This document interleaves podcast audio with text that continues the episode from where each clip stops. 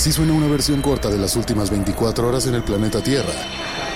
La conversación del mundo, aquí, en el Brief, con arroba el Che Arturo.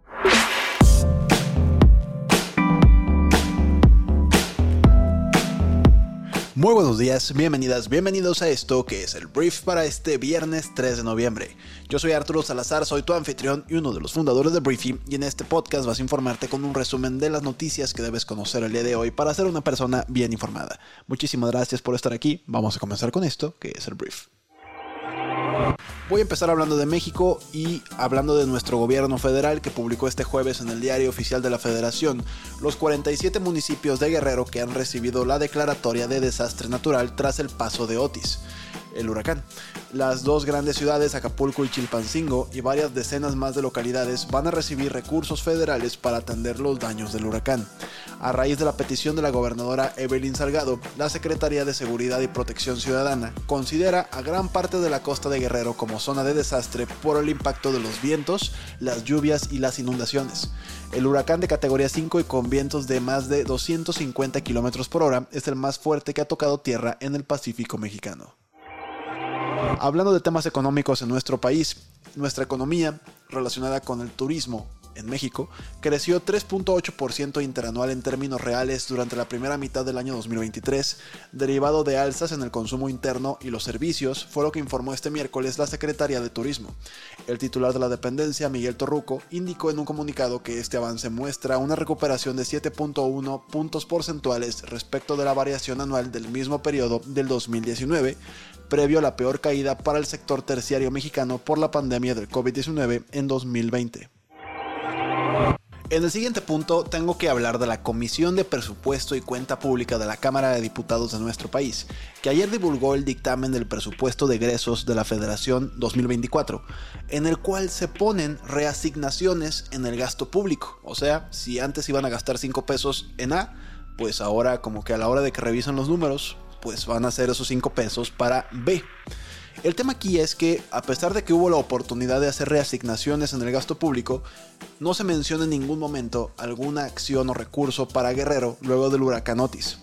En total se harán reasignaciones de presupuesto por 46.266 millones de pesos, en donde se recortará el presupuesto propuesto por el gobierno a ramos autónomos para darle más, principalmente a Pemex y la Secretaría de Educación Pública.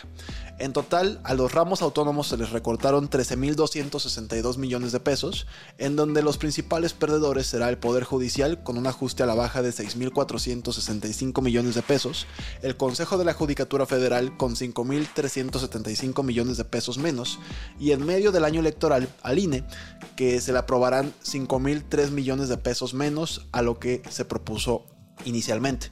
También habrá reducción de recursos en la Secretaría de Energía por 25.442 millones de pesos, mientras que los estados y municipios también se verán afectados ya que se prevén 1.492 millones de pesos menos en aportaciones y 4.807 millones menos en las participaciones.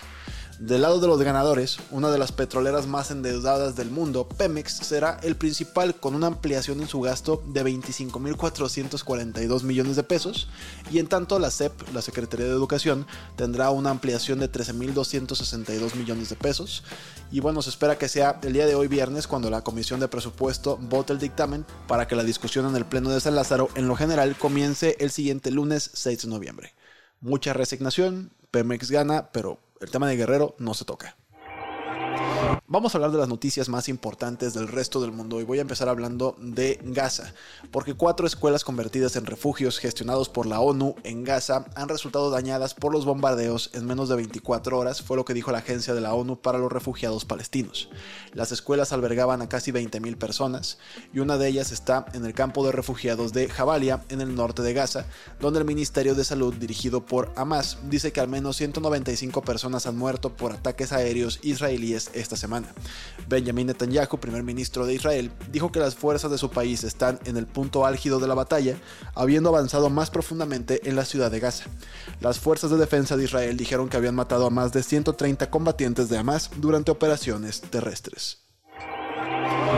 Estados Unidos presionará a Israel para que haga una pausa en la guerra. Cuando el secretario de Estado Anthony Blinken llegue el día de hoy a Israel, pues planea instar al primer ministro Benjamin Netanyahu a aceptar una serie de breves ceses de operaciones militares en Gaza, fue lo que dijeron ayer funcionarios de la Casa Blanca. Estos funcionarios estadounidenses dijeron que las pausas humanitarias estarían diseñadas para permitir la liberación segura de los rehenes y la distribución de la ayuda. Sin embargo, enfatizaron los funcionarios, no se parecería a un alto al fuego más amplio, que la administración de Biden cree que beneficiaría a Hamas se ha acordado una pausa similar al menos una vez antes. El presidente Joe Biden dijo antier que Netanyahu había ordenado detener brevemente los bombardeos el 20 de octubre para permitir la liberación de dos estadounidenses, Judith Ranan de 59 años y su hija Natalie Ranan de 17. El impulso se produce cuando Biden está bajo una presión cada vez mayor para responder a lo que los grupos humanitarios han llamado una crisis urgente para los civiles dentro de Gaza, donde escasean alimentos, aguas, medicinas y combustible, sin mencionar que están cayendo bombas del cielo, ¿verdad? Más de 165 mil afganos huyeron de Pakistán cuando este miércoles venció la fecha límite para que los inmigrantes indocumentados abandonaran el país, según funcionarios pakistaníes. Antes de la salida, se pensaba que alrededor de 1.7 millones de afganos vivían en Pakistán sin los documentos adecuados. Alrededor de 28 mil personas hacían cola este jueves para cruzar pues, la frontera de estos dos países.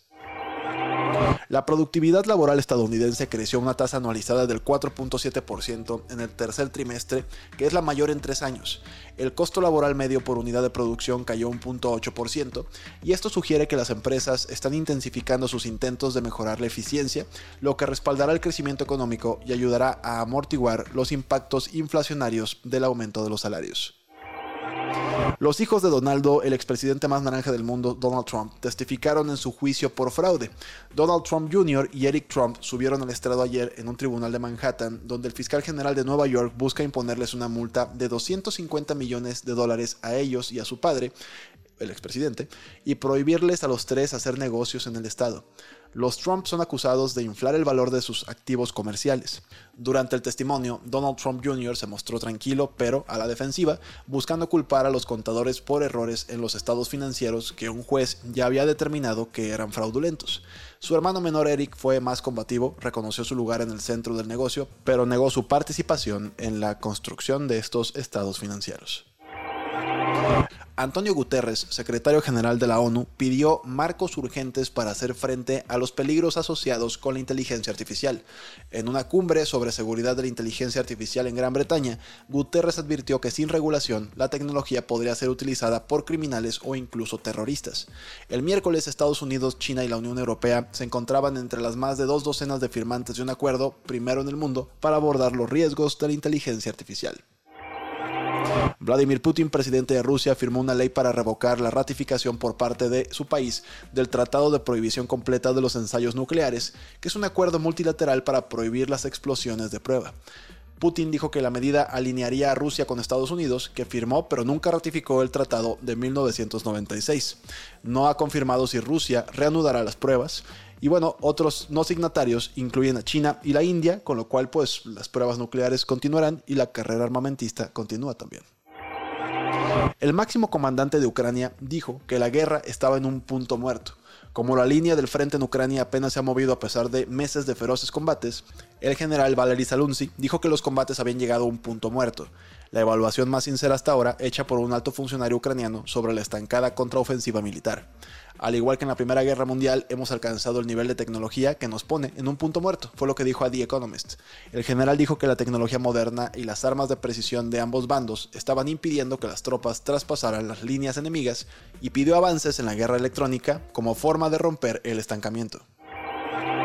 Europa le prohibió a Facebook procesar datos de sus usuarios para mostrar publicidad personalizada. El Comité Europeo de Protección de Datos ha prohibido a la tecnológica estadounidense procesar datos de sus usuarios para mostrarles publicidad ajustada a su perfil. La medida acordada de manera urgente por ese organismo y comunicada esta semana emplaza al regulador irlandés DPA a implementar la decisión, ya que la sede para Europa de la matriz de Facebook e Instagram se encuentra en Irlanda otorga un plazo de dos semanas después de la notificación al responsable del tratamiento, según lo explicó este Comité Europeo de Protección de Datos en un comunicado donde precisa que la Agencia Irlandesa de Protección de Datos informó a Meta el pasado 31 de octubre, por lo que el plazo expiraría el próximo 14 de noviembre.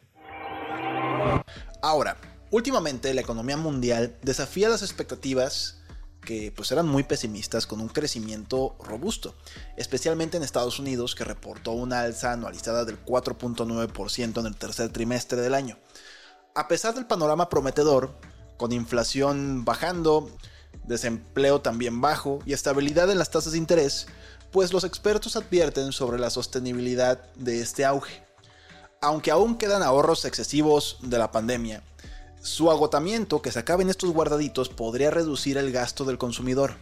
Y además hay preocupaciones sobre el aumento de las quiebras empresariales y el posible declive en los precios de las viviendas.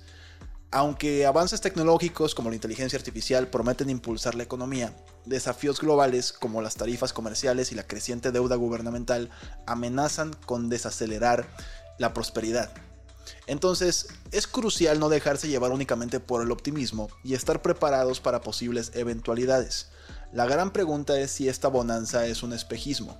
Publicamos un análisis completo en Briefy acerca de este fenómeno y puedes acceder a Briefy totalmente gratis descargando nuestra app y pues ahí mismo poder leer a profundidad este artículo en la sección de Insights. Por último, algo que me voló la cabeza, pues lanzaron la última, entre comillas, canción de los Beatles. Now and Then, una canción de amor perdido reconstruida digitalmente a partir de una demostración de piano y voz que John Lennon grabó a finales de la década de 1970, se lanzó ayer. Incluye contribuciones de los cuatro Beatles, posible gracias a la nueva tecnología y el sello de la banda, Apple Corps, lo anuncia como la última canción de los Beatles. Ahora, algunos críticos de varios medios reconocidos dicen que si bien la nueva canción no se puede comparar con la música de los cuatro Beatles, la que hicieron juntos pues en la década de los 60, su existencia pues importa más que su calidad. Para cualquiera que ame a los Beatles hay una punzada en el corazón adicional al escuchar el último trabajo de la banda completa en conjunto, incluso como un ensamble digital. Está disponible en todas las plataformas, se llama Now and Then. Esta fue la conversación del mundo para este viernes y quiero anunciarte que el Brief XL volverá. Volverá en un formato en el que estaré platicando con personalidades de talla nacional e internacional sobre diferentes temas. Y pues yo creo que antes de que termine este mes tendremos ya el primer episodio del Brief XL que vuelve a la programación habitual. Entonces, gracias una vez más por haber estado aquí y por compartir este podcast con tus amigos y familiares. Y nos escuchamos el lunes en la siguiente edición de esto que es el Brief. Yo soy Arturo. Adiós.